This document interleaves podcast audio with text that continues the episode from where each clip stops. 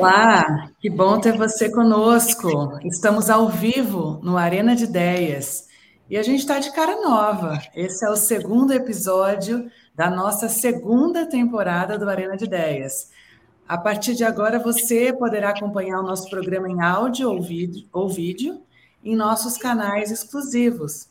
Por enquanto, até você se acostumar, seguimos com a transmissão simultânea também nos canais da Oficina Consultoria. Mas aproveite para seguir o Arena de Ideias nas nossas redes sociais. Por lá, você vai encontrar conteúdos exclusivos e cortes dos melhores momentos da nossa conversa. A gente compartilha os links no chat e na descrição deste episódio também. Dessa vez, a gente vai falar sobre algo que está todo mundo se perguntando o tempo inteiro: o que é essa criação de realidade paralela no Brasil? Eu sou Patrícia Marins, sócia-diretora da Oficina Consultoria, e vou conduzir vocês nesse bate-papo. Eu tenho certeza que você tem recebido notícias falsas no, nos grupos de mensagem, não é? Se a sua resposta for sim, saiba que essa é uma realidade de muitos e muitos brasileiros, infelizmente. E uma pesquisa da Pointer Institute, em parceria com o Google, revelou que a maioria de nós recebe pelo menos uma fake news por semana. É assustador, né? Então, para falar sobre esse assunto, eu tenho o prazer de trazer para essa conversa convidados muito especiais que eu particularmente tenho acompanhado do, a, a cada texto que eu vejo deles, que são o professor João César de Castro Rocha, professor titulada de literatura comparada na UERJ. É, obrigada pela sua presença, professor João, seja muito bem-vindo.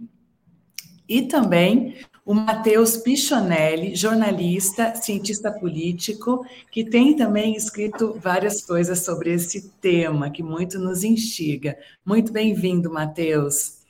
E você que nos acompanha ao vivo, também participa da conversa pelo chat. Você já pode mandar o seu comentário e as suas perguntas. Lembramos você que você pode ver a cobertura nas redes sociais, arroba Oficina Consultoria. Gente, eu queria começar logo com uma pergunta, né? Queria perguntar já logo de cara é, para o professor João sobre é, o que, professor, você tem chamado né, de laboratório de criação de realidade paralela, né? Você tem é, em um recente, recente estudo que virou um artigo, é, disse que o Brasil é um laboratório de criação de realidade paralela é, e apontou que a gente está assistindo aqui no nosso país a consolidação das condições para a instauração de um Estado totalitário, fundamentalista, religioso. E eu queria é, que você pudesse nos contar um pouquinho o que, que essa é, consolidação né, nos traz em termos de comparação com realidade paralela. É, você poderia nos explicar, explicar para quem está aqui acompanhando e talvez não tenha tido ainda o prazer de ler o seu estudo ou os seus artigos? Bem-vindo mais uma vez. Tá bom, bom dia a todas e a todas que nos acompanham. Obrigado, Patrícia, pelo diálogo. Uma alegria conversar com o Matheus também, cujos textos do UOL eu sempre leio. Há inclusive um texto que nós vamos comentar aqui sobre as manifestações golpistas. Patrícia, eu não tenho a resposta, eu tenho apenas algumas ideias. Se eu tivesse a resposta, eu me tornaria um homem milionário. Ah, o fenômeno ele é transnacional, esse é o primeiro ponto importante. A extrema-direita no mundo inteiro tem chegado ao poder, ao menos na primeira vez, através de eleições livres e democráticas. Isso quer dizer que a extrema-direita, ao contrário do que acontecia quando eu era jovem, a extrema-direita aprendeu a conquistar corações e mentes. Esse é um fenômeno novo das primeiras décadas do século XXI. Como isso ocorre? Essa é a grande pergunta que eu creio que é importante discutir. Ah, eu creio que é possível propor a seguinte hipótese: as condições atuais dos meios de comunicação, sobretudo as redes sociais e o universo digital, criam uma situação tal na qual estamos o tempo todo conectados em todos os lugares. Essa interconexão permanente cria um novo estado subjetivo e uma nova percepção da realidade. Há um dado antropológico nessa onipresença das redes sociais que nós nem sempre paramos para pensar. Em outras palavras, nós começamos a viver a evidência de um bravo mundo novo, que é um mundo criado pela simultaneidade entre um fato que está acontecendo, ele é transmitido na, no mesmo instante que ele ainda ocorre, ou seja, em que ele não acabou, e essa transmissão engendra um conjunto de interpretações sobre um acontecimento que ainda está em curso. Mateus, isso torna o jornalismo praticamente impossível, porque exige o tempo todo uma resposta imediata, o chamado notícias da última hora. Notícias da última hora, em tese, não são notícia coisa alguma, porque não existe apuração, não existe decantação. Esse mundo da simultaneidade absoluta é um mundo novo, complexo, e a extrema-direita está chegando ao poder porque a extrema-direita decifrou a dinâmica deste mundo. Vou parar por aqui por enquanto, Patrícia, para não ocupar muito tempo. Mas é, o aproveitamento da dinâmica, das possibilidades e dos impasses desse mundo da simultaneidade entre ação, sua transmissão, sua interpretação no instante mesmo em que o fato ainda não foi concluído, isso tem consequências tremendas e a extrema-direita soube entender e aproveitar. O que eu chamo de dissonância cognitiva coletiva, um laboratório para a realidade paralela, é uma forma de potencializar esse mundo novo. É muito interessante. Eu queria ouvir teu ponto de vista também, Matheus. É, bom, primeiro, bom dia, obrigado pelo, pelo convite, legal falar com vocês. Sabe que quando eu recebi o convite, é, eu falei, bom, eu preciso resgatar o texto, um texto que eu li muito recentemente, que circulou muito nos meus grupos de, de, de, de colegas de profissão, né? Tem um grupo no UOL que a gente debate, no, no Yahoo também, a gente debate as ideias para os textos, e um texto que todo mundo que todo mundo fez circular foi o do professor João César, né? Sobre a, a fábrica de, de realidade paralela, e a gente viu que ali era um texto é, não digo definitivo, porque esse mundo está tá muito em aberto ainda, né? Mas ele circulou muito e ainda eu pensei, falei, pô, legal, vou resgatar aquele texto. Eu preciso ler esse texto antes dessa conversa. E aí eu soube que o professor também ia participar do debate. Falei, bom, então é, estou aqui em boa, em boa companhia.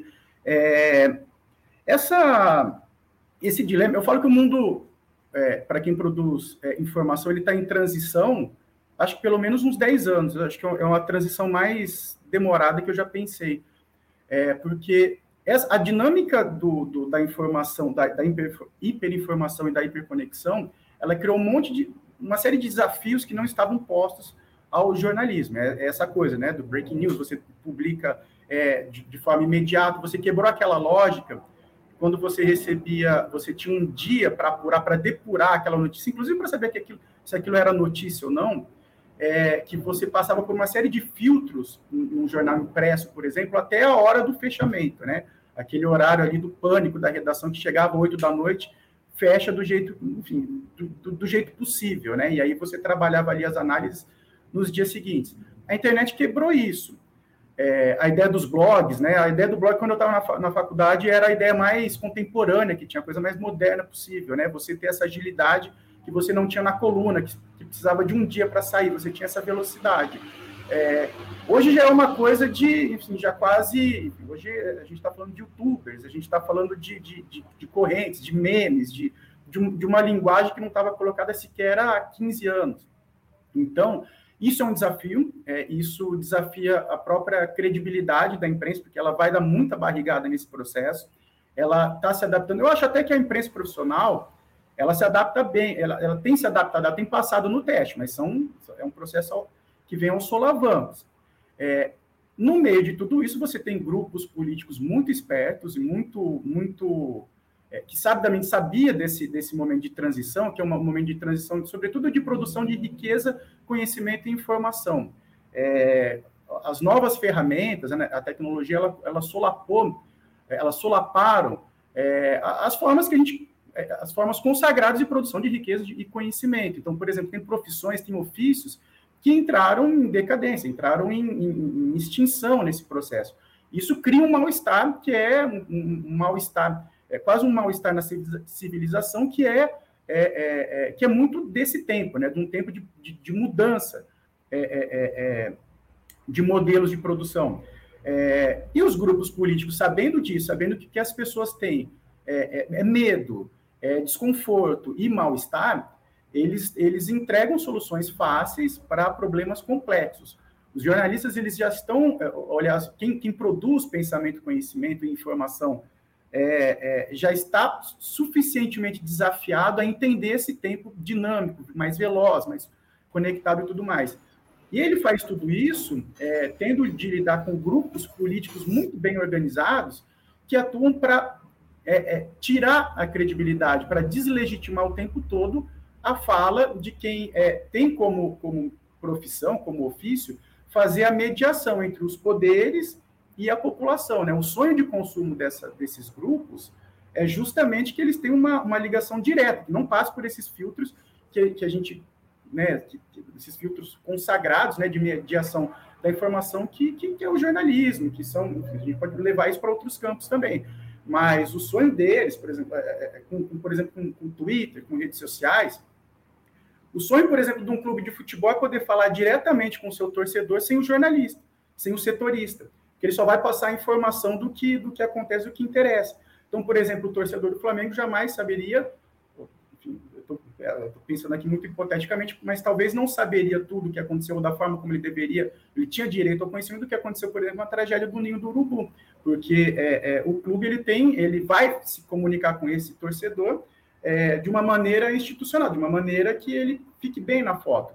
É, é mais ou menos esse o sonho de consumo dos, dos de grupos políticos principalmente da extrema-direita, organizados para descredenciar, não diria descredenciar, mas é, tirar a legitimidade do jornalista como uma voz que vai fazer a mediação, não só do que o, esse candidato ou esses grupos políticos falam, mas principalmente do que eles não falam. O jornalismo ele opera muito sobre as lacunas. Não, olha, ele falou isso, mas ele não falou isso também. Então, o contexto, esse trabalho de contexto, de curadoria, que estava tão claro que esse seria um trabalho fundamental para que a gente não caísse nesse, nesse, nesse abismo que a gente está dançando ali é, de forma muito perigosa, é, parece uma coisa muito clara e já não é mais tão clara assim, porque o trabalho de para tirar a credibilidade do jornalista, dos pensadores em geral, né, dos artistas também, enfim, é, ele está sendo muito bem feito. E aí a gente tem um tempinho aqui para pensar sobre isso, mas que está sendo muito bem feito, está. É, é, é, na realidade, é um contexto muito complexo né, que nós estamos vivendo, é, onde, sem dúvida nenhuma, a comunicação de massa é elemento de poder, né, ferramenta de poder, de manipulação.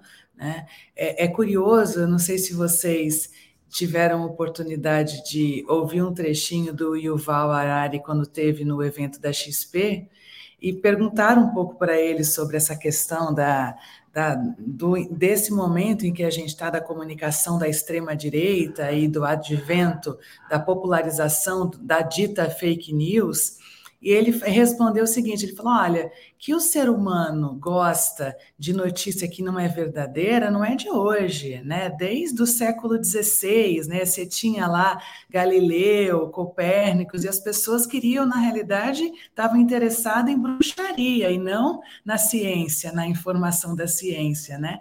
Acontece que agora a gente tem internet bombando, é, e rede social sem filtro, né? Então, em vez de eu me informar onde de fato há checagem, onde eu tenho que ouvir os dois lados, os pontos de todos os pontos de vista possíveis, eu vou é, me informar por aquilo que mais retroalimenta os meus valores, as minhas crenças e tudo mais, né? E a gente teve também aqui no Arena de Ideias a super oportunidade de receber o professor Nicoleles, e ele fala um pouco sobre explicando o cérebro humano é, e a neurociência, e ele fala que os arquétipos cerebrais eles são muito mais propensos a absorver mentira do que verdade, né? Então há uma necessidade de produção mais acelerada de notícia de verdade. Eu não gosto dessa história de ficar falando fake news, até porque, por ser jornalista, eu parto do princípio de que se é fake, não é news, né? Não pode, não pode, notícia não pode ser fake, né? Mas eu queria aproveitar é, vocês aqui para perguntar se vocês enxergam alguma maneira de desconstruir essa realidade paralela que a gente está inserido e ela foi instaurada no país, né? A gente vê aí pessoas ainda abraçando pneu, é, pessoas né, é, abraçando muros de quartéis, é, e com ontem mesmo, aqui em Brasília, teve uma, uma espécie de um, uma coletiva é, com os chamados patriotas e, e, uma realidade assim sendo imposta com muita velocidade. O que, que a gente pode fazer para romper com isso? Professor João, é, eu sei que também é uma pergunta de um milhão de dólares, mas... só, ire, só, iremos deixar a arena de 10 milionários, não é isso, Matheus? ah, deixa eu posso voltar um pouco à colocação do Matheus para dialogar? Ah, esse, acho que esse é um problema de fato mundial e talvez seja a questão central para as democracias contemporâneas, Matheus. O Elon Musk ele tem difundido um conceito que é um conceito muito usado pela extrema-direita em todo o mundo, que é o conceito de citizen journalism. Do jornalismo, não é o jornalismo cidadão, é importante que se compreenda, é o jornalismo do cidadão. Isto é, qualquer pessoa, porque um jornalismo cidadão, em tese, todos nós estamos de acordo que todo jornalismo deve ser republicano e cidadão. Mas o jornalismo do cidadão é propriamente o fim do jornalismo. Porque o que o cidadão faz é que, com o celular na mão, ele vai a um determinado local e ele transmite uma ação no momento em que ela ocorre, sem nenhum filtro, sem nenhuma crítica, sem nenhuma mediação, sem nenhuma forma de checagem. A consequência e a diferença em relação ao que acontecia antes, e olha, Patrícia, não precisamos ser modestos, não. Não fiquemos no século XVI. No julgamento de Sócrates, na Atenas clássica, na Ágora, uma das provas usadas contra o Sócrates foi uma comédia de um amigo do Sócrates, a comédia As Nuvens, do Aristófanes. Porque nesta comédia, o Sócrates é representado de maneira caricatural como alguém que desrespeita os deuses e perverte a juventude. E a peça do Aristófanes, a peça de teatro, o mais importante uh, comediógrafo da Atenas clássica, foi utilizada como uma prova objetiva de que o Sócrates, sim, desrespeitava os deuses e pervertia a juventude. Uh, prova falsa ou fake news, se nós usarmos o termo, já está lá no julgamento de Jesus com Barrabás. Então, a, a utilização a ardilosa de meia-verdade para criar uma falsidade política, ela é constitutiva da humanidade. Já dizia, já dizia o Caetano, como pode a mulher viver sem mentir? Substitua mulher por pessoa, e como nós, eu, você, Mateus, a Nádia, nossa intérprete de Libras agora, como podemos nós, se fôssemos obrigados a viver, falando a verdade o tempo todo? A questão é outra. A questão é que eu acho que o que se chama de fake news, Patrícia, não é apenas uma mentira. É uma meia-verdade, porque uma boa fake news sempre parte de um elemento verdadeiro. Sempre. Mas esse elemento verdadeiro é radicalmente descontextualizado é retirado totalmente o seu sentido original, e a partir desse elemento verdadeiro, o que se constrói é uma manipulação narrativa com um fim objetivo, que é alcançar poder político. Por exemplo, no Brasil, a grande fake news da política brasileira é de 1937. Um capitão o integralista chamado Olímpio Mourão Filho recebeu do líder do integralismo brasileiro, que é um fascismo dos anos 30, como o bolsonarismo é essa aberração agora do século XXI, uma tarefa: fazer um exercício e imaginar como os comunistas poderiam tentar tomar o poder no Brasil. Ora, na Hungria, em 1917, 18, houve um governo comunista de um famoso líder comunista húngaro, o Bela Kun.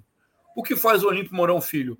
Traduz um texto do francês, adapta e chama de Plano Cohen, que vem de Bela Kun. Uh, o Estado-Maior do Exército, Getúlio Vargas, tem acesso ao exercício ficcional do Olímpio Mourão Filho. O Getúlio Vargas compreende que é o pretexto que ele precisa para decretar uma ditadura. Ele chama a imprensa, apresenta o plano Cohen e diz: olha, os comunistas estão preparados internacionalmente para tomar o poder no país e decreta a ditadura do Estado Novo. Isso é 1937. O pior, Patrícia e Matheus, como a história brasileira tem umas continuidades muito complexas, na madrugada do 1 de abril de 1964, vocês sabem quem baixou as tropas de Juiz de Fora para dar o golpe militar? O mesmo homem, agora general, Olímpio Mourão Filho. Então, a, a, mas o problema de hoje, me parece, Patrícia, e aqui nós começamos a chegar na sua pergunta, a, é que as consequências hoje são múltiplas. No plano Cohen, no julgamento de Sócrates, no Et Homo de Jesus, sempre havia um centro que irradiava a fake news, manipulava a narrativa. Com o jornalismo do cidadão, que eu vejo muitas pessoas traduzirem jornalismo cidadão, não é isto. Com o jornalismo do cidadão, esse jornalismo de alta performance, como diz lá o Oswaldo Eustáquio, o que acontece é que o que se perdeu o controle é da emissão.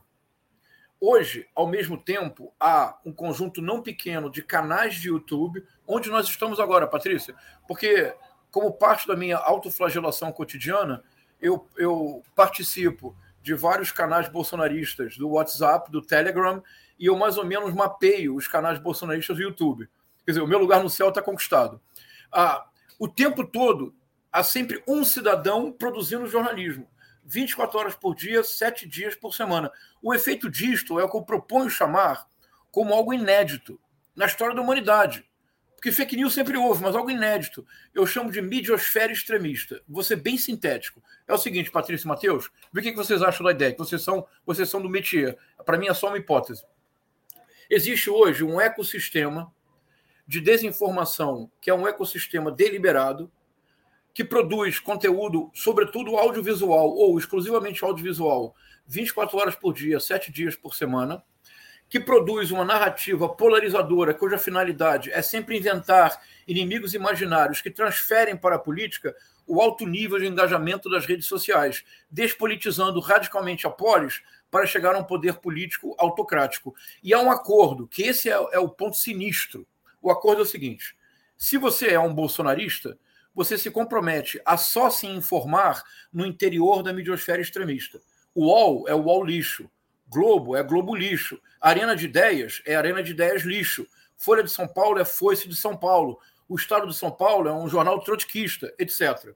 Qual a consequência disso? Imaginemos no Brasil, há quatro anos, há dezenas de milhões de brasileiros que somente se informam pelos aplicativos Mano, TV e YouTube, pelas correntes de WhatsApp bolsonaristas, pelo circuito integrado altamente reacionário dos canais de YouTube e pelas próprias redes sociais. Isso, o efeito que isso produz, Patrícia e Matheus, eu proponho, ao longo de quatro anos de, info, de desinformação sistemática, é o que nós estamos vendo agora. Porque é muito importante compreender, eu vou terminar, Patrícia, é muito importante compreender, e aqui quero ver o que o Matheus acha.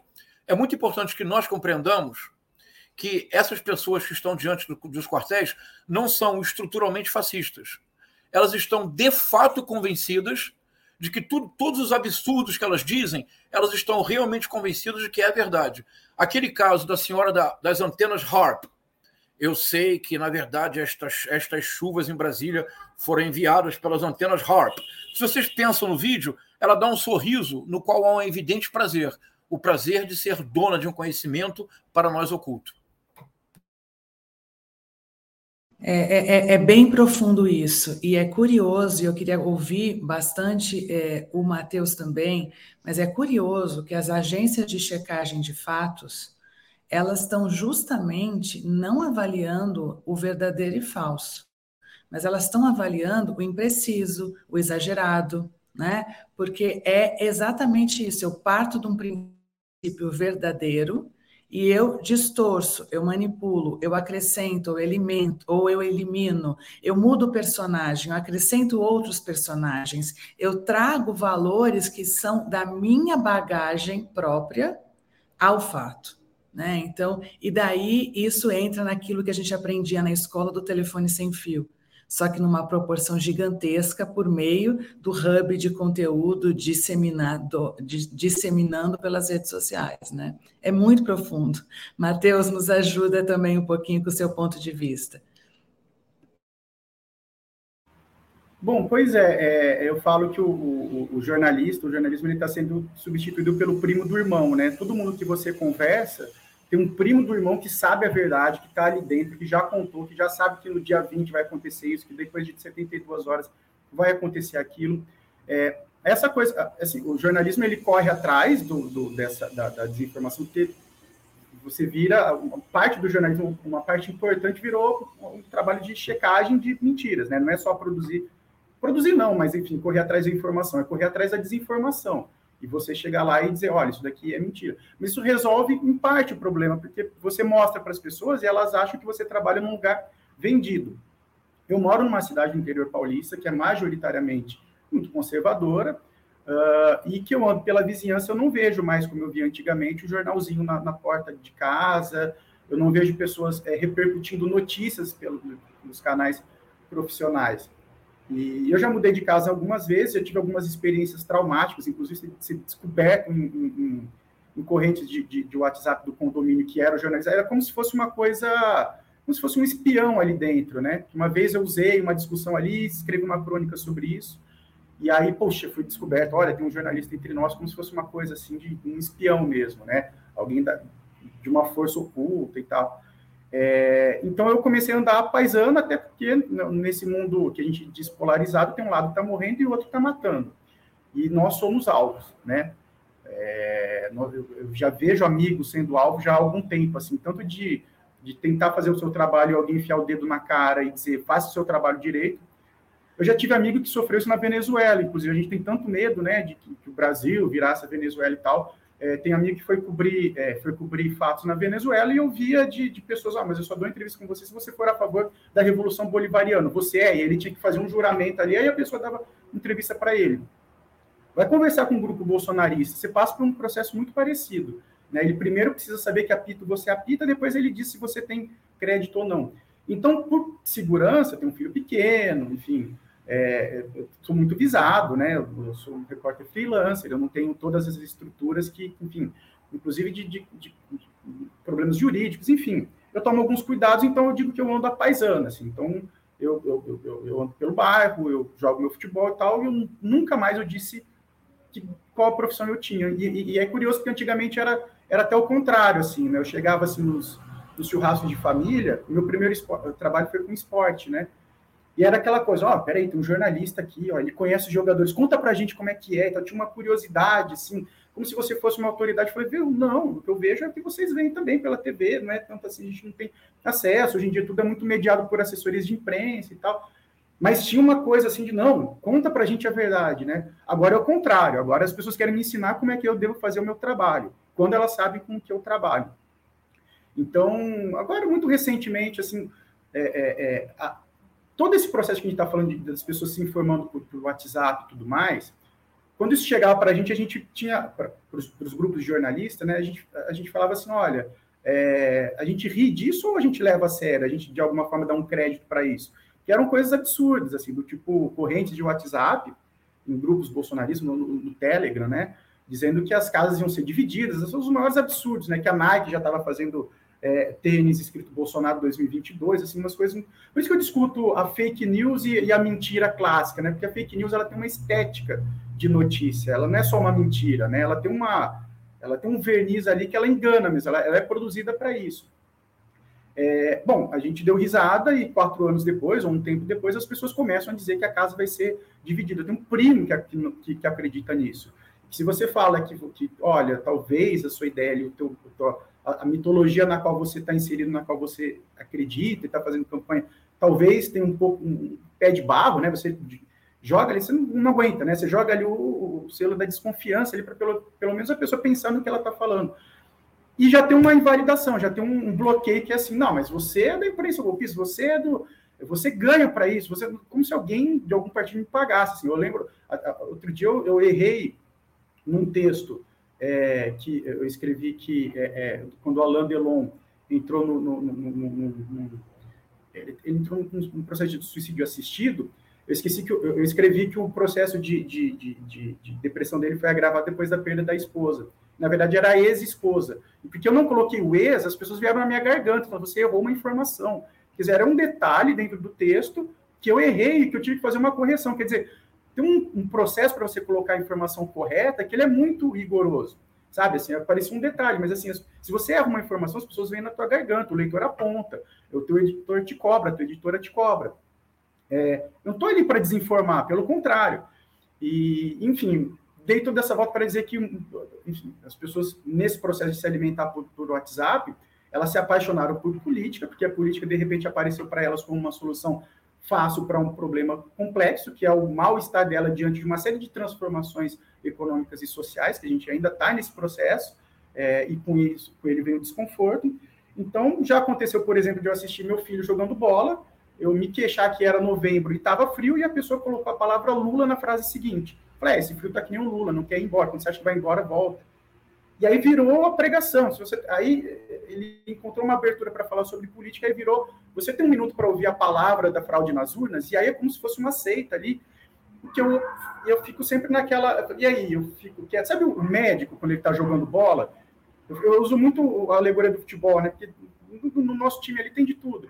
Então, sempre quando alguém passa mal, tem o lateral esquerdo sai e fala: peraí, eu sou médico, eu posso, te, eu posso fazer alguma coisa por você e tal. Às vezes eu tenho vontade de fazer isso como jornalista. Calma, eu sou jornalista, eu, eu, o que você está falando, eu, eu, já escrevi sobre isso e é mentira. Isso daí é, você está sendo iludido, enganado, né? É, é, mas tem sido assim, e, e, e, agora, muito recentemente, fiz amizade com um vizinho aqui e tal. A gente se encontra e o nosso assunto em comum são os cachorros, né? Ele fala do cachorro dele, fala do meu cachorro e tal. A gente sai para andar com os cachorros mais ou menos no mesmo horário. E daí começou, na primeira brecha começou a pregação, pregação falando do, do Palmeiras. Ele falou: oh, o Palmeiras, o Palmeiras não tinha sido campeão brasileiro ainda. Assim, o Palmeiras está que nem o Bolsonaro, só perde esse campeonato se for roubado. E começou a pregação, bom, bom, bom. Depois de meia hora, eu pensei assim: e aí? Eu me arrisco, eu, eu rasgo a fantasia aqui, digo: olha, tudo isso que você disse que você despreza, eu meio sou isso, assim. Ele já estava falando se o Lula ganhasse, um desmatar a Amazônia, mas já tinha todo um esquema para a Rede Globo e o Grupo Folha para dizer para não noticiar, como noticiava no governo Bolsonaro, só para prejudicar o Bolsonaro. E aí eu me abri e falei, olha, desculpa, mas você está me ofendendo. E aí a conversa foi para um outro lado. No fim, a gente até se entendeu, mas as pessoas estão nessa de querer ensinar mais ou menos como é o teu trabalho, como ele deveria ser, né? Porque o teu trabalho, de alguma forma, tira o conforto dele, que é o conforto da certeza, e do viés de confirmação que ele recebe o tempo todo é, pelas redes sociais. É, e a gente está falando, é, no fundo, de uma grande crise de confiança que existe na sociedade em relação às instituições. Se a gente for ver o que as pesquisas, os índices de confiança nos apontam, nos últimos cinco anos, é, em primeiro lugar, os grupos de família e os grupos de amigos né? É, há uma inversão total do papel das fontes de informação verdadeiras, né, ou checadas, para é, essa questão de grupos daquelas pessoas que retroalimentam os seus vieses, né? Então, é uma crise de confiança é, que a gente tem por trás de tudo isso e que coloca em xeque é, valores, né, e, e instituições que a gente tinha até então como instituições que nos ajudavam a olhar além, né? É, tem algumas perguntas que a gente está recebendo aqui para vocês. É, eu vou começar é, pela pergunta da Denise Mello, que ela diz: com esse abandono de 50% da população das mídias tradicionais, há uma pressão ainda maior para o jornalismo se reinventar?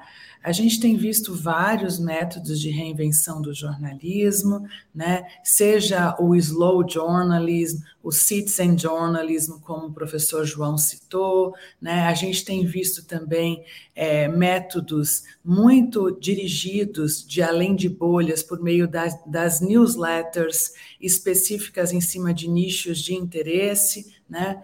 Mas eu queria te perguntar aí, é, se você puder responder é, de uma forma é, é, é mais objetiva para a gente conseguir fazer todas as perguntas aqui, Matheus. É, na, na, sua visão aí como jornalista, né, é, o que, que é possível fazer ainda para se reinventar dentro dessa necessidade de resgate da confiança que se teve?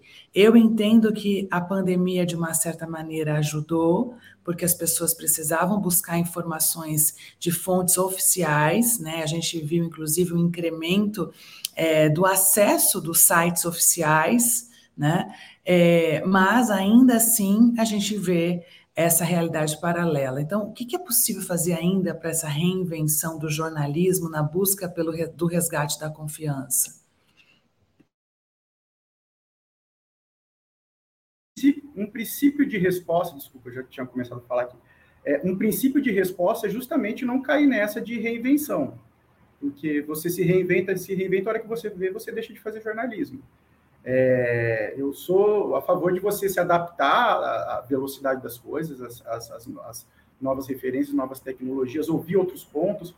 Inclusive, eu era um grande entusiasta, quando o Facebook ainda era a grande ágora do, da discussão, eu era muito entusiasta da ideia de que pessoas que não estavam no radar dos grandes jornais, né, das, eu, gosto muito da página 2 da Folha, né, são pessoas que jamais escreveriam ali naquele cantinho da página 2, que era o cantinho nobre, é, elas escreviam seu texto no, no, no, Facebook, algumas ideias eram tão interessantes que aquilo viralizava, e aquelas pessoas se tornavam é, referências também na produção de pensamento. Geralmente eram minorias, grupos sociais minoritários que não tinham voz ali nos jornais, e os jornais, opa, peraí, a gente precisa se abrir para isso. É, Stephanie Ribeiro é um exemplo, por exemplo, é alguém que eu comecei a ler pelo Facebook, hoje ela escreve na, na grande imprensa e tudo mais. Virou uma, uma, uma colunista, né, uma voz é, que as pessoas ouvem. Uh, mas já ouviam ali no Facebook, então era um grande entusiasta. A, a grande contradição é que aquele. A, a, discussão que a gente sempre teve sobre, sobre é, é, é a concentração econômica de, de poderes na, na, grande imprensa na mão de meia dúzia de famílias, né? é, e que a democratização dessa, é, desses meios ia ser um, processo que a democratização política acompanharia de alguma forma, é, o resultado hoje é, é, é, é o contrário. Né? Quanto mais as pessoas. O acesso à informação virou o acesso à desinformação, porque em algum momento da história a coisa tomou um outro caminho. então, acho que essa coisa de se reinventar como linguagem, olha que você vê se está fazendo outra coisa. Teve, é, hoje, tem muita a coisa, a gente está num contexto de economia de atenção, as pessoas têm cada vez menos tempo para ler textos com profundidade, em profundidade tal. Eu ainda sou muito fã, por exemplo, da Piauí.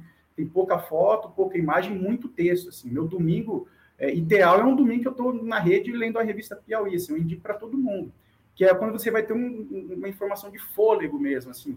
E era bom que as pessoas é, é, reconquistassem isso, assim, tivessem novamente o prazer de ler, assim, é, é, porque só o meme, só a corrente, só os 140 caracteres não vai encher a barriga, assim, tem atalhos ao conhecimento, falsos atalhos ao conhecimento, aquilo não é conhecimento, porque daqui a pouco a gente vai falar assim, como é que a literatura vai se reinventar, ela vai fazer o quê? Ela vai produzir, é, é, sei lá, haikais?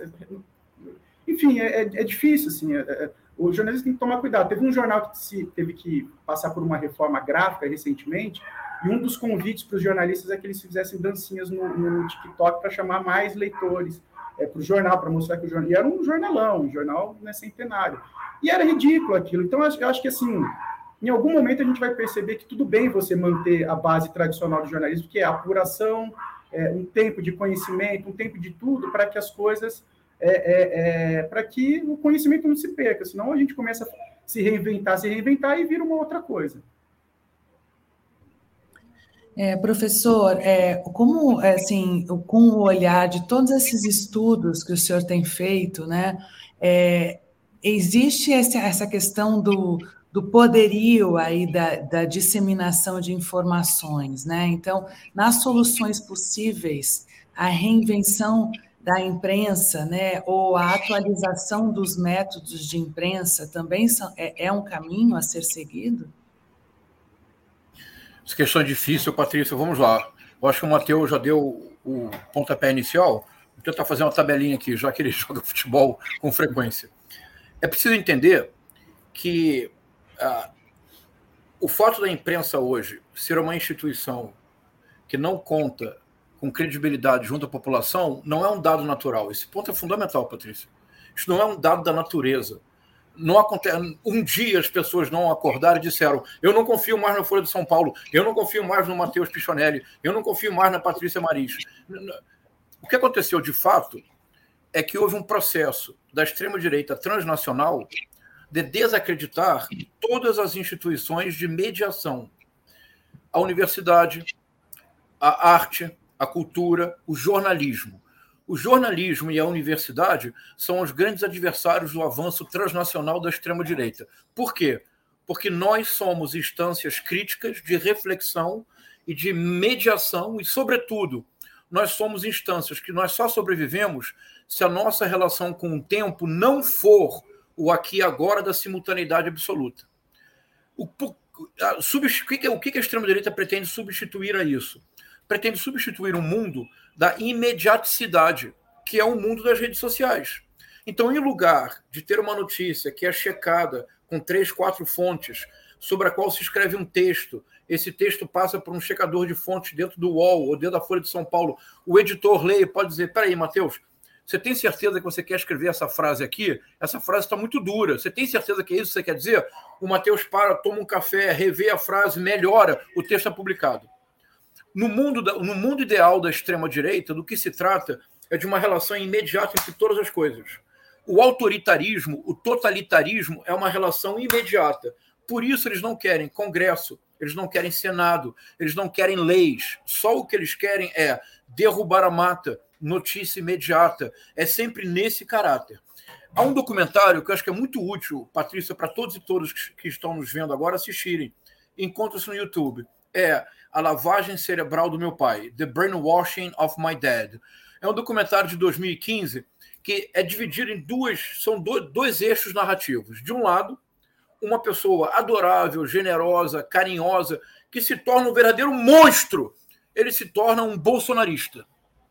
Em boa medida isso acontece porque ele é submetido a uma dieta de desinformação ah, com programas como Rush Limbaugh, nota ao pé de página, afinal de contas eu sou professor, não é, Patrícia? Nota ao pé de página, o grande inspirador do Olavo de Carvalho para o, o programa de rádio que ele fazia na internet era o Rush Limbaugh. Bom, ah, o que acontece? Ah, esse é um eixo narrativo, muito tocante e comovente. Há um outro eixo narrativo que para nós é fundamental. A diretora do documentário, que é a filha do pai que teve a lavagem cerebral, ela faz um levantamento de como a extrema-direita nos Estados Unidos, através de think tanks, de centros de estudo, impuseram uma nova ideia ao jornalismo norte-americano que chegou no Brasil. Qual era a nova ideia? É que, em lugar da busca da truth, o que se buscava era balance, isto é, em lugar da busca da verdade, o que supõe checar fato, ponderar, reescrever o texto, o que se buscava era o equilíbrio das vozes, o equilíbrio das perspectivas. A CNN importou isso para o Brasil com aquele dois-ladismo. Ah, por exemplo, Vamos discutir a, a difusão do nazismo no Brasil. Coloca-se do lado alguém que, de alguma forma, encontra maneira de defender. Por quê? Porque, em lugar da truth, tem que ter balance. Isso foi algo orquestrado ao memorando de reflexão produzido pelo think tank de extrema-direita norte-americano. Como é que você faz para paulatinamente solapar o que eles achavam que era o domínio progressista da mídia? você coloca dentro do jornalismo não a busca da fonte da verdade, você coloca o equilíbrio de perspectivas distintas. Aqui é um ponto muito importante. Eu vi aqui uma pergunta uh, do João Schecker, muito boa, que é a seguinte: por que é que isso acaba dominando a, a, a recepção? Porque outro motivo que levou a extrema-direita a conquistar o poder no mundo inteiro é o seguinte: é que a extrema-direita trouxe para a política a dinâmica, a dinâmica própria do universo digital. A visão do mundo da extrema-direita é binária, é algorítmica. Se existe um fenômeno das redes sociais que não é novo, mas que se tornou muito agudo, que é a chamada economia da atenção, isto é, para conseguir visibilidade no mundo em que as ofertas são muito superiores à capacidade humana de apreensão, o que é preciso fazer? O clickbait, é preciso uma manchete escandalosa, é preciso gritar. Quanto mais alto se fala, mais se escuta em meia multidão. Qual é a linguagem política da extrema-direita em todo o mundo? É isto. E mais, se o universo digital produzir uma revolução planetária na economia através do, da economia digital, do e-commerce, a extrema-direita monetizou a política. Os youtubers de extrema-direita os jornalistas da extrema-direita bolsonaristas, Rodrigo Constantino, Paulo Figueiredo Filho, Augusto Nunes, vamos dar nome aos bois, a Luiz Ernesto Lacombe, etc. Como é que eles fazem para assegurar likes? Eles lacram para obter lucro. E como é que eles fazem isso? Sempre anunciando o golpe, sempre anunciando o apocalipse. Então, isso é bem importante que se compreenda. A, o, o descrédito do jornalismo, o ataque à universidade não é um dado da natureza. É a própria elaboração por décadas do ataque à credibilidade do jornalismo, do ataque à universidade que propiciou o avanço da extrema-direita. Nós temos que dar um passo atrás. E, em lugar de simplesmente nos reinventarmos, embora nós precisamos estar sintonizados com as modificações profundas que ocorrem no leitor e no aluno com as redes sociais. Temos que estar atentos a isso. Mas precisamos afirmar de maneira muito clara que o que assegura à universidade e ao jornalismo a especificidade que pode assegurar a nossa sobrevivência não é o caráter imediato das redes sociais, não é o aqui e agora da notícia das últimas horas. O que assegura a minha especificidade como professor é levar o aluno e a aluna a ter com o tempo uma relação outra através da leitura literária. O que assegura a especificidade do Mateus e a sua especificidade, Patrícia, é o que nós estamos fazendo agora. Nós estamos aqui já há 45 minutos, não temos respostas, estamos pensando juntos. Então nós temos que assegurar a nossa especificidade e compreender que o descrédito que sofremos hoje, ele não é fruto de uma ação malévola nossa. Ele é fruto de uma ação orquestrada. Foi esta a ação que levou a extrema-direita ao poder. Isso nós precisamos revelar e contestar. É muito interessante, professor João. Eu queria aproveitar essa, essa deixa é, final aqui para puxar a pergunta da Miriam Moura, que tem muito a ver com essa questão. Né? Ela diz que ela pergunta qual é a relação da grande mídia nessa realidade paralela, e ela cita que nessa semana, nos debates, é, nos debates Monk lá em, em Toronto, é, o, o, editor da newsletter TK News, o Matt Taib, disse que a mídia convencional não produz mais notícias, mais narrativas, onde o fato não importa. E ela pergunta se vocês concordam, é, até porque a gente tem ouvido muito essa questão de debates de narrativas, justamente em função da realidade paralela que a gente está vivendo, né? Então, é, existe essa questão da opinião pessoal, da editorialização é, das narrativas, né? Os, os debates interessados né? É, é, curioso que a gente deixou de falar de conteúdo e a gente passou a falar, usar o termo narrativa. Né? A, gente, a gente substitui conteúdo por narrativa quando são coisas totalmente diferentes. E eu queria ouvir um pouquinho a opinião de vocês. Pode começar por você, Matheus?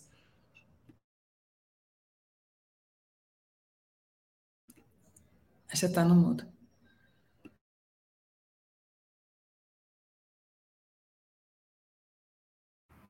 Foi, né?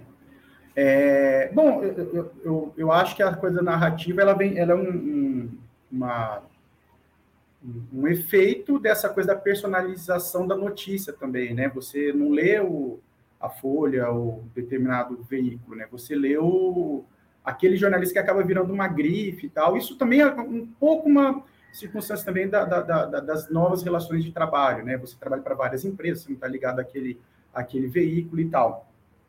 Agora, eu não acho que a narrativa substitui o fato, não. Assim, pode até ser que a, a areia que você joga em cima do fato, você tem um problema da, da produção, né? Não é fácil você produzir conhecimento nesse num mundo que é tão acelerado, tão interconectado. Então, o jornalismo, o jornalismo ele é desafiado nesse contexto. Então, você produzir, não produzir notícia, você não inventa notícia, né? Mas você ir atrás da notícia é, é difícil, você tem que filtrar muita coisa. Essa crise, quando a gente fala tanto de trevas, né? Mas essa crise ela é muito mais a cegueira branca do, do Saramago, né, do ensaio sobre a cegueira, que as pessoas estão ainda zonzas de tanta luz, de tanta informação, é, e perderam a capacidade de, de opa, peraí, né, de, se, de, se, de entender o próprio tempo, do que uma, uma, uma cegueira é, clássica, né, de, de um problema de, de, das trevas, né, de, escuridão. É, a, a, informação está sendo produzida.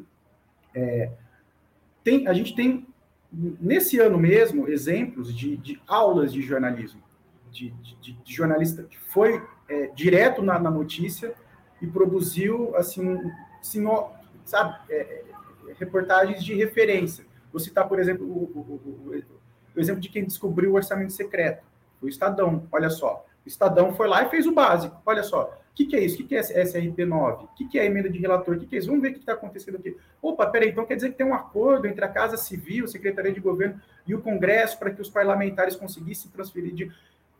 Isso é notícia pura. Isso não é nada de narrativa. Não tem nada de narrativa. Tem uma informação ali que você pode criar uma, uma compreensão sobre aquilo ou não. Eu até acho que as pessoas compreenderam um pouco. E a gente tem um problema de produção. Estou colocando produção entre aspas, porque é isso. Assim, você vai atrás da notícia, mas você não produz, senão vira uma outra coisa. E de distribuição desse conteúdo. É, se alguém está pisando na mangueira dessa distribuição, e, e eu acho que está fazendo bem feito, aí já é um, é um outro problema. Mas que as pessoas estão fazendo jornalismo clássico, sabe, indo lá. Dali a pouco, o, a Piauí foi até os, os, as cidades que estavam sendo hiperbeneficiadas, eu digo hiperbeneficiadas porque tinha um, um desequilíbrio ali, pelos recursos do orçamento secreto, e fazendo matemáticas assim muito simples. Não, olha, um município de 15 mil habitantes, aqui no interior do Maranhão, é, eles, eles colocaram 17 mil dentaduras na sua população, tem uma conta que não fecha. Isso é jornalismo puro, puro. Ele ficou um mês ali naquela cidade, naquelas cidades percorrendo, ele viu que a situação da saúde não tinha, não tinha evoluído nada em relação ao antes e depois do orçamento secreto, então ele mostrou que tinha, para algum lugar esse dinheiro estava indo e ele estava sendo jorrado por meio de, de, de é, é, enfim, de prestações de contas mal feitas, de possíveis fraudes. Se as autoridades não tomaram as, as medidas até agora, Ministério Público e tudo mais, aí é um outro problema, mas que o jornalismo fez a sua função básica, o arroz, feijão e, e, o que a gente chama aqui no interior de, do, do é, é, é, arroz, feijão e, enfim. É, é, é, porque tem um outro problema no mundo, mas que o jornalismo fez a sua, a sua função, ele fez. É, e com muito jornalismo de dados, né, o que é fundamental nesse momento, né, essas informações todas, como você disse, o furo do Estadão, do orçamento secreto, é muito em cima de leitura de dados que estão aí, mas o cruzamento deles é muito complexo, né, ainda mais num governo ditatorial, onde a gente teve um apagão total desses dados, né, que eram disponíveis, né. Ontem eu falava com uma jornalista em que ela diz que a LAI, a Lei de Acesso à Informação, nesse finalzinho de apagar das as luzes nesse governo está uma piada, assim, manda, manda pedido de LAI para os órgãos agora de, desse final de governo Bolsonaro, e aí responde que está todo mundo na repartição com Covid. É a resposta oficial do Ministério X. Mas, enfim, é, eu queria também é, é, provocar aqui um pouquinho é, vocês em relação a essa, essa questão dos grupos de família, né? É, e também do, da, do convívio em sociedade. A gente, é, é, todo mundo, acho que todo brasileiro quer de fato poder que o nosso fazer com que o nosso país cresça e se desenvolva, independente da matiz ideológica que a gente siga, né? Mas é de fato muito difícil dialogar com pessoas que vivem nesse realidade, nessa realidade paralela e que nós descobrimos isso recentemente, né? É, como é que a gente faz? É, na, na opinião de vocês, né, para que a gente. Quais são as dicas de como trazer de volta aquelas, essas pessoas queridas que estão super alienadas, estão vivendo nesse universo paralelo? Né? Eu acho que todo mundo tem está trocando dicas de como fazer isso, né? E como disse o professor, a gente não tem respostas, mas a gente está aqui fazendo um grande toró de ideias no Arena de Ideias, né? Para que a gente consiga encontrar caminhos. E aí como considerações de finais de vocês, a gente está no finalzinho do Arena de Ideias. Que dicas que vocês testaram, deram certo, ou que vocês acham que pode dar certo nesse momento em que a gente sabe que a gente tem pelo menos 50-50, né? Nós estamos no Brasil 50-50. Como é que a gente faz para dialogar é, com essas pessoas, principalmente aquelas que a gente considerava próximas, né? O Matheus citou primo, a gente tem parentes muito próximos também. Professores, faz parte do, dos seus estudos também? Patrícia, de novo, é uma questão, essa é a questão. Ah, recordar duas coisas rapidamente. Ah, na Grécia clássica, em que pela primeira vez a palavra teve poder deliberativo na ágora, e nós usamos sempre a metáfora da ágora. Ah, embora a democracia grega era outra coisa, porque só participava homem, proprietário escravo ou de terra. As mulheres nem podiam chegar na ágora, não podiam atuar no teatro nem estar na plateia. Ah, mas era o modelo da democracia grega em que a palavra tinha poder deliberativo. Estabeleceu-se na Grécia um princípio. Na ágora, a palavra com poder deliberativo só podia ser aplicada a fatos. O rumor, que faz parte da vida não haveria corrente de WhatsApp sem fofoca, de acordo? Que é o rumor. Nenhum de nós viverá sem rumor e sem fofoca, claro. Mas para a decisão da coisa pública, para os destinos da polis, é fato. Não pode ter rumor. Ponto. Há um jornalista brasileiro que eu considero um dos mais importantes pensadores do Brasil contemporâneo, que é o Eugênio Butti. Ele tem um pequeno livro indispensável para essa discussão, que é uma pergunta. A, a, a democracia sem verdade factual? A resposta é não.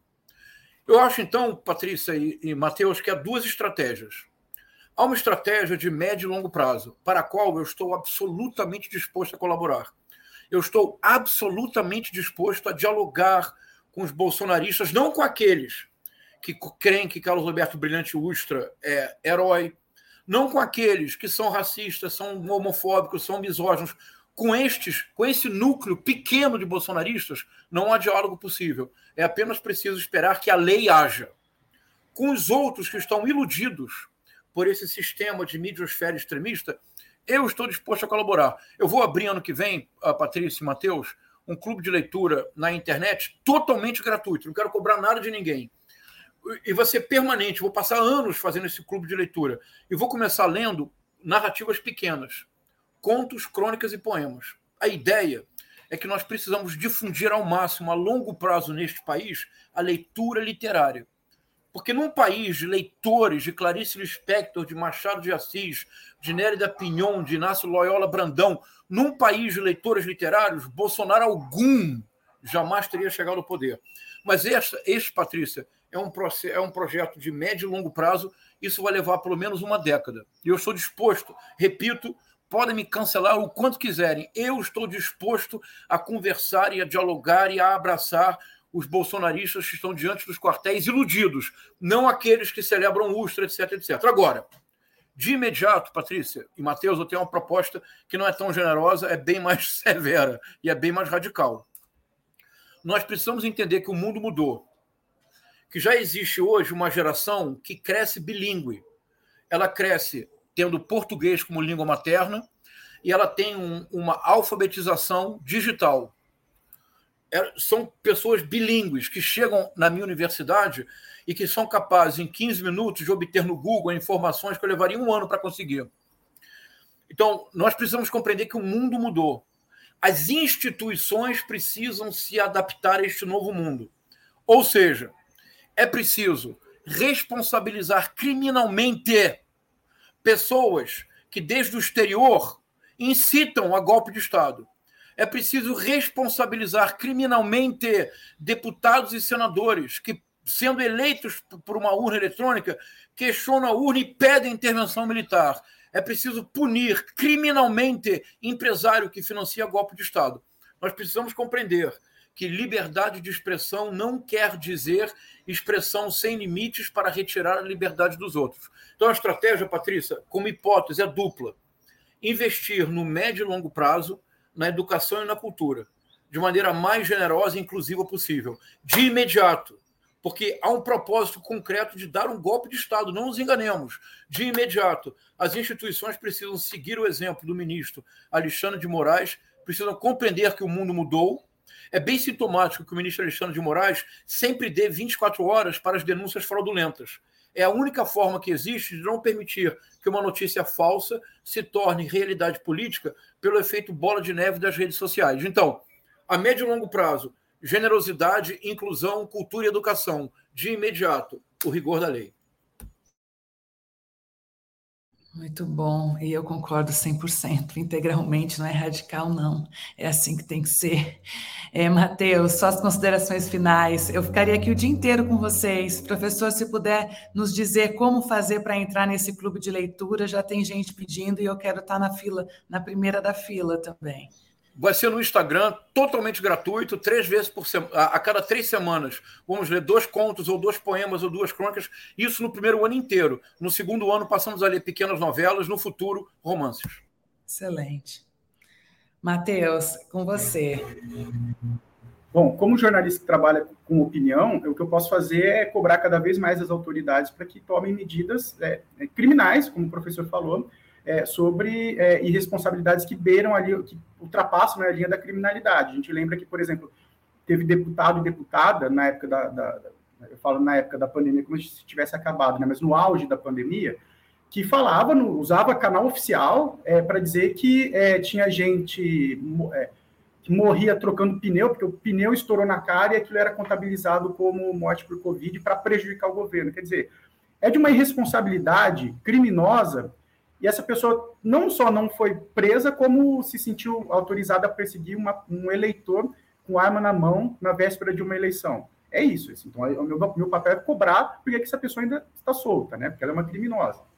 É, e eu posso, como nos textos de opinião, é, eu, o que eu me proponho é ser menos sarcástico, porque a, a, a, é meio natural que a gente ria de algumas coisas, tipo, as pessoas estão pedindo intervenção militar para extraterrestre, estão indo para pneu, é, e, gente, e às vezes o deboche ali é, um, é, uma arma que não funciona tanto. Assim, eu preciso ser mais, menos generalista, eu preciso falar é, sobre grupos específicos, nem todos são têm inclinações neonazistas, deixar isso sempre bem claro para que o meu trabalho não seja prejudicado. Como cidadão, eu converso com todo mundo e vou continuar conversando. É, na família, seja lá onde for. Agora, se é difícil você convencer um amigo, um, um familiar que ele vive numa relação abusiva, num casamento, como é que eu vou convencer ele que ele vive numa relação abusiva, política abusiva? Então é muito complicado. É sempre o jornalista, ele é meio jornalista full time, né? Ele não tem muito direito de ir para um, um, aniversário de criança e não exercer a profissão, porque ele está o tempo todo recebendo informação e tendo que, que de alguma forma, mediar aquela conversa ali para que ela não vire um, qualquer coisa. É, então, a gente vai ser. É, é um, é um, é um, um, ofício que eu assumi, eu vou pagar o preço agora, pelo jeito, até o resto da vida, de ser o chato do rolê. Eu vou ser sempre o chato de que vai avisar o amigo, ou amiga, que eles estão numa relação abusiva, e, enfim, o que, que acontece com esse amigo? Geralmente ele é afastado, as pessoas não querem ouvir. É, eu vou sonhar com um dia que as pessoas tenham uma, uma, uma um surto de iluminação e percebam é, quando elas estão é, é, é, sendo desinformadas, quando elas estão entrando em ideias ali muito perigosas, né? É, agora, um caminho para a primeira resposta, a primeira pergunta que ele fez aqui, como é que a gente pode fazer sobre isso? Eu vou, eu vou só chutar, tá? Fica para uma próxima conversa nossa, assim. Aí eu vou, não é, não é o jornalista falando, é o, é o, é o cidadão. Eu acho que com o tempo a nossa relação com as redes sociais ela vai ser mediada mais ou menos como a gente aprendeu a lidar com um cigarro. Cuidado, isso mata, cuidado, isso te prejudica, cuidado, isso te brocha. É, você ter alguns cuidados ali que vai ser uma campanha de saúde pública para saber que aquilo ali pode te, te transformar numa pessoa ali muito pouco saudável para ficar aqui no eufemismo. É, muito obrigada. Nossa, que aula, hein? A gente teve uma masterclass aqui com o professor João César e com o Matheus Pichonelli, com as nossas super intérpretes. Eu espero que você tenha aproveitado, eu espero que aqui com ideias.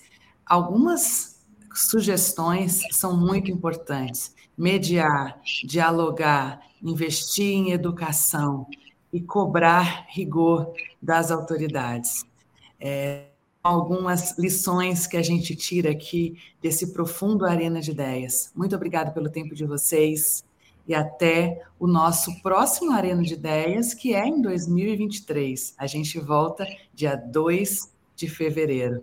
Até lá. Muito obrigada. Valeu. Muito obrigado. Um abraço. Um abraço. Até.